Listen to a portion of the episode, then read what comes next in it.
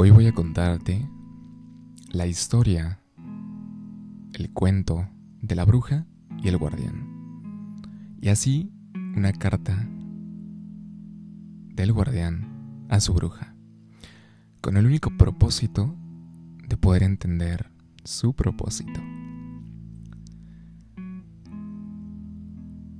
En la antigua civilización religión celta, en el norte de Inglaterra, Noruega, Francia, etc., cuando el pueblo celta estaba en su punto, en su auge, en su prime, pues básicamente había un pueblo, un reino.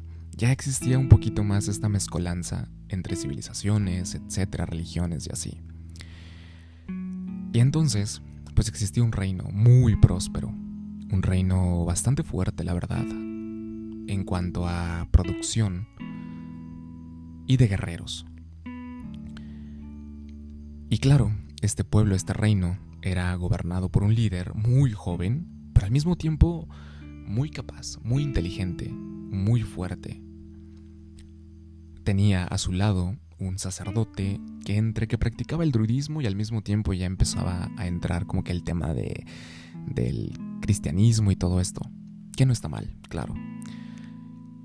Y entonces este rey pues le daba a su pueblo todo, o sea, les cumplía todas sus exigencias, les otorgaba y les entregaba todo lo que querían, porque era muy manipulador, y les daba todo con el único objetivo de ser venerado como un dios, y así comenzó a ocurrir. Y en este pueblo había una familia, una familia que se dedicaba, el padre, pues era granjero, pero al mismo tiempo fue un guerrero muy fuerte. Y se le dio el privilegio de tener pues una casa como propia, muy grande, su propio sembradío, su propia producción, porque era un guerrero condecorado. La mujer, la esposa, básicamente era una médico, por así decirlo, vamos a llamarlo así, que aprendió muchísimo de los sacerdotes y entonces pudo aplicarlo y era muy buena. En la guerra ella era la que curaba a todos y de la misma manera pues se le dio muchos privilegios. Y dentro de esta familia pues estaban otras personas y demás. Era una familia grande, una familia muy unida. Y entonces ahí había una niña. Una niña pequeña que desde que nació fue diferente a todos, al resto de los niños. Y esta familia se dio cuenta de sus capacidades y cualidades y empezaron poco a poco a rechazarla. Porque desde muy niña ella hablaba con las plantas, con los animales. Se la pasaba horas y horas observando la luna y hablaba con la luna. Y curiosamente los animales, las plantas parecían responder a lo que ella hablaba y decía. En la adolescencia ella se hizo de un búho y ella hablaba con este búho y curiosamente parecía que el búho le contestaba a su manera. Después se hizo de un gato negro y en ese momento los gatos negros no eran nada bien vistos. Y de la misma manera, el gato parecía responderle. Después se hizo de un zorro y lo mismo. De un cuervo y lo mismo. Y entonces ahí fue cuando su familia la rechazó por completo y la desterró, la mandaron a una pequeña cabaña abandonada en el bosque, porque ¿cómo era posible que ella tuviera eso? Al parecer era algo maligno. Y entre es que te amamos porque no queremos que el rey, que los sacerdotes te vean, te vamos a mandar allá, pero tampoco puedes decir que eres nuestra hija. Entonces ella aceptó al ser una mujer, una adolescente muy madura, muy capaz, con mucho conocimiento para su edad. Lo hizo, pero su alma estaba herida. Comenzó a pasar el tiempo, ella creció, era una joven que vivía en esta cabaña con la ayuda de los animales de sus, de sus guías. Pudo hacer muchas cosas y se fue ganando a la gente con el tiempo porque esta mujer tenía una carisma, un ángel, tenía una luz tan increíble, una gentileza, que la misma gente, muchos pobladores acudían a ella por remedios contra enfermedades, para que se les curaran las heridas, para pedir consejos. El mismo rey llegó a pedirle consejos porque ella curiosamente leía las runas, los huesos, la mano, y siempre lo que ella decía ocurría, y le daba consejos al rey que le sirvieron para seguir creciendo su reino y para ganar batallas. Evidentemente el rey quiso tomarla como esposa. No se dejó, y el rey se enojó mucho, y le empezó a guardar mucho rencor. Muy raro, ¿no? Entonces, pues este rey comenzó a tornarse muy retorcido. Y no solo por eso, no solamente por el rechazo de ella, sino porque algo había que lo hizo cambiar, se hizo muy oscuro. Se le veía en los ojos, en la mirada. El pueblo no decía nada porque era su Dios todopoderoso y él seguía dando cosas, pero era muy oscuro, era un personaje ya muy oscuro comenzaba a hacer actos de maldad muy grandes y el mismo pueblo no decía nada. Una buena noche, en uno de los molinos más grandes, empezó a haber un incidente muy fuerte. Espíritus malignos comenzaron a apoderarse del molino, comenzaron a quemar los sembradíos, a poseer a las personas. Y el rey, en lugar de acudir al llamado y a la ayuda, solo se reía porque este rey llevaba mucho tiempo poseído por un espíritu maligno. Espíritus malignos que nacieron y crecieron del ego, la avaricia, el poder, el odio del ser humano. Los sacerdotes también estaban poseídos. Y la única persona que tuvo el coraje y el valor de desterrarlos a todos los espíritus malignos de ese molino fue la bruja, a la que todo el mundo rechazó a la que su familia rechazó. Y entonces, esta bruja los desterró con ayuda de los espíritus del bosque. Pero al rey no le gustó para nada. Se le borró la sonrisa en cuanto vio eso, porque en ella vio una amenaza directa contra él. Nadie le dio las gracias a esta bruja, simplemente ella lo hizo porque estaba en ella. Ayudar, simplemente eso, guiar regresó a su bosque. Su familia nunca le dirigió la palabra. Y este rey comenzó a infundir el miedo entre la gente, diciendo que cómo era posible, ningún ser humano podía hablar con los espíritus del bosque, pero ella sí, porque es una bruja y porque tiene pacto con demonios y empezaba a meter miedo, y los sacerdotes contribuían a esto. Curiosamente, y para dolor de la bruja, su familia también tomó esto, y todos, su familia, el pueblo, el rey, decidieron buscarla para quemarla. Y la empezaron a cazar, y ella huyó. Y al conocer ella también el bosque como la palma de su mano, pues sabía cómo era el bosque entero, cómo eran los ríos, las montañas, las cuevas, podía esconderse, borrar su rastro, cómo podía comunicarse con los animales, los perros que utilizaban para cazarla, Simplemente buscaban otro rastro para darle prioridad a ella.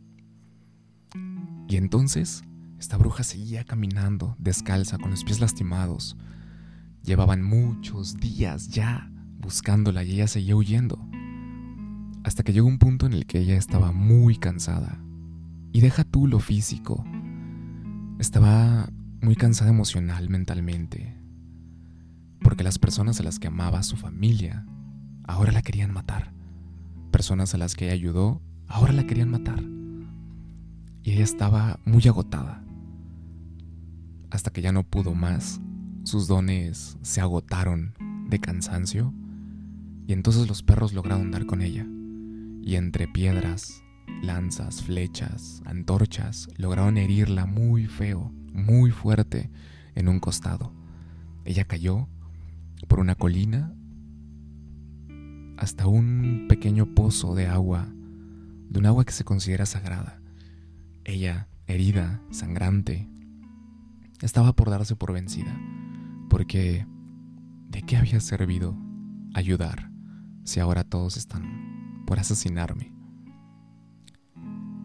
Y en ese momento, la luna apareció.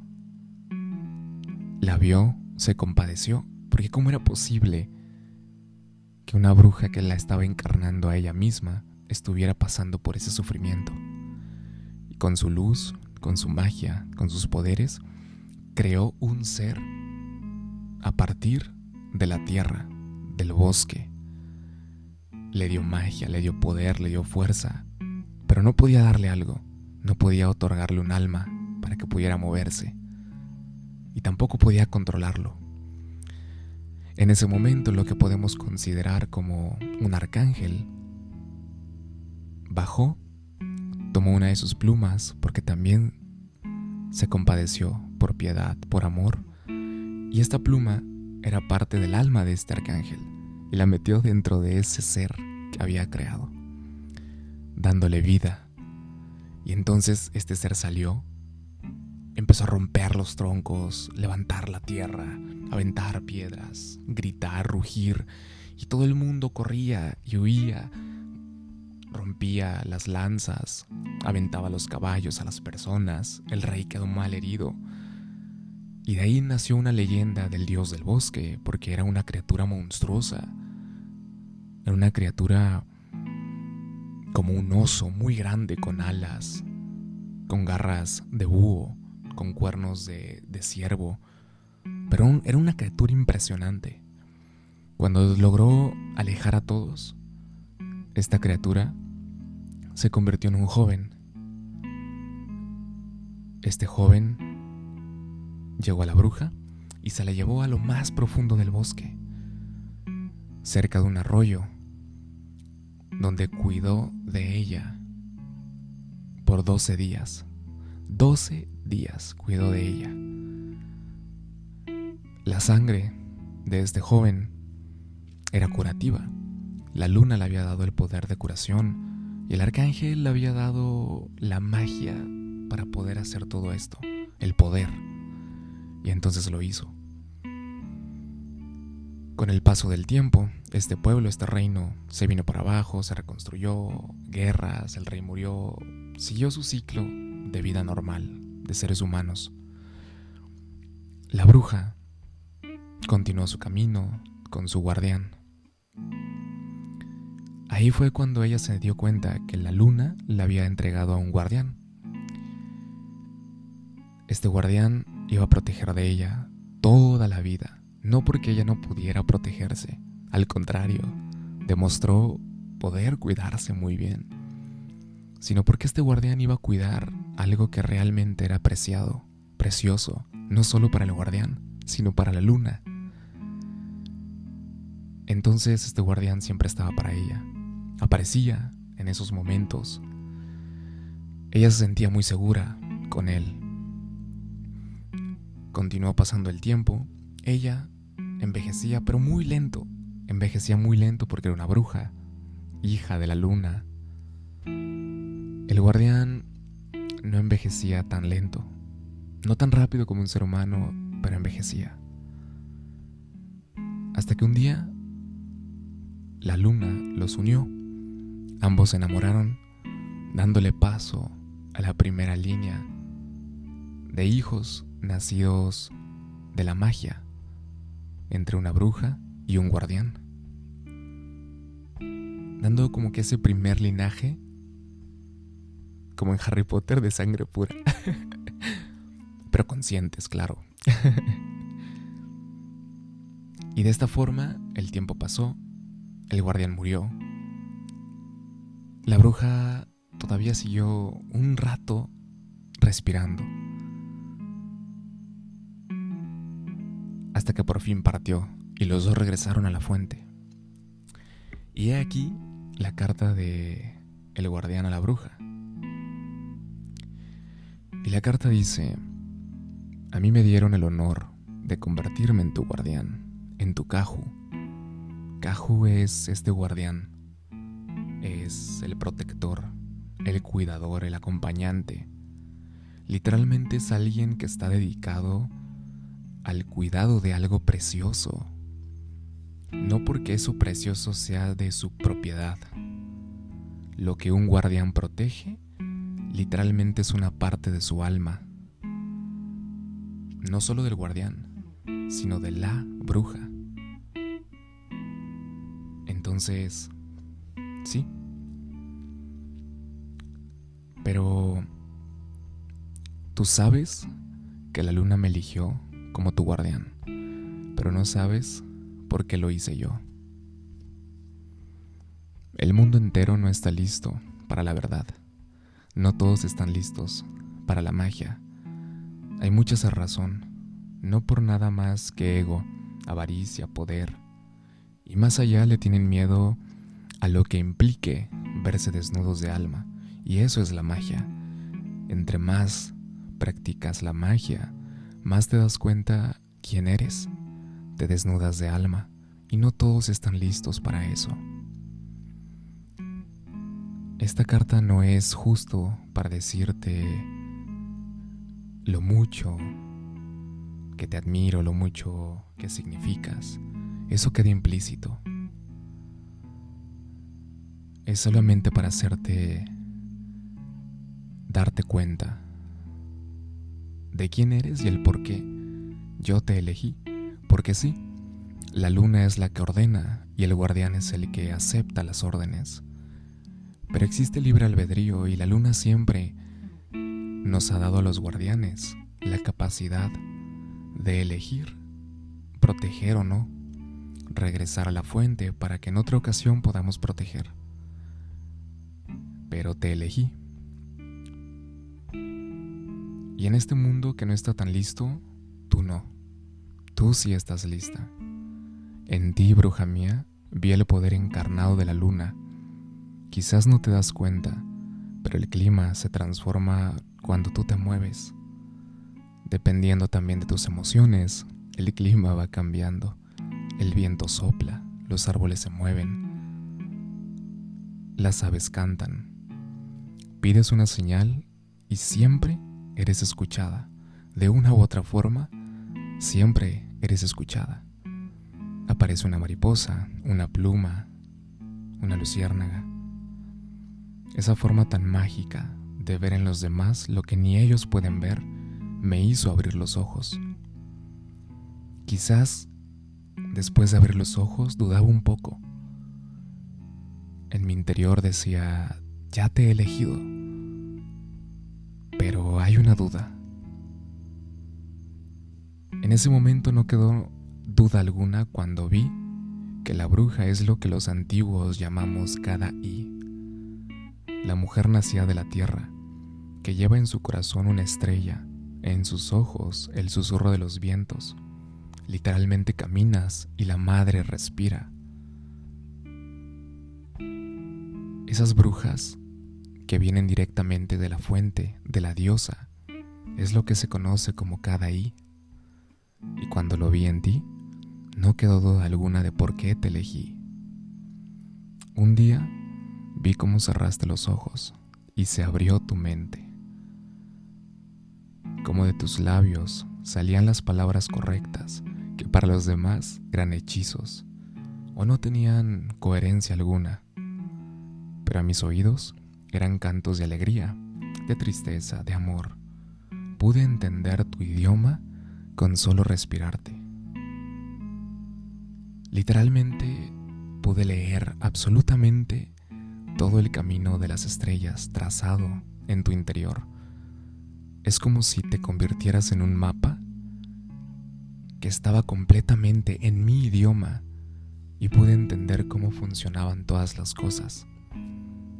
Ahí dije, la elijo a ella y me elijo a mí como su guardián. No olvides esto, eres una bruja, eres la mujer aquella empapada en sabiduría tan fuerte como un volcán y tan libre como el océano. Quizás no te des cuenta, pero el brillo que nace de ti es lo que alimenta la magia en los demás.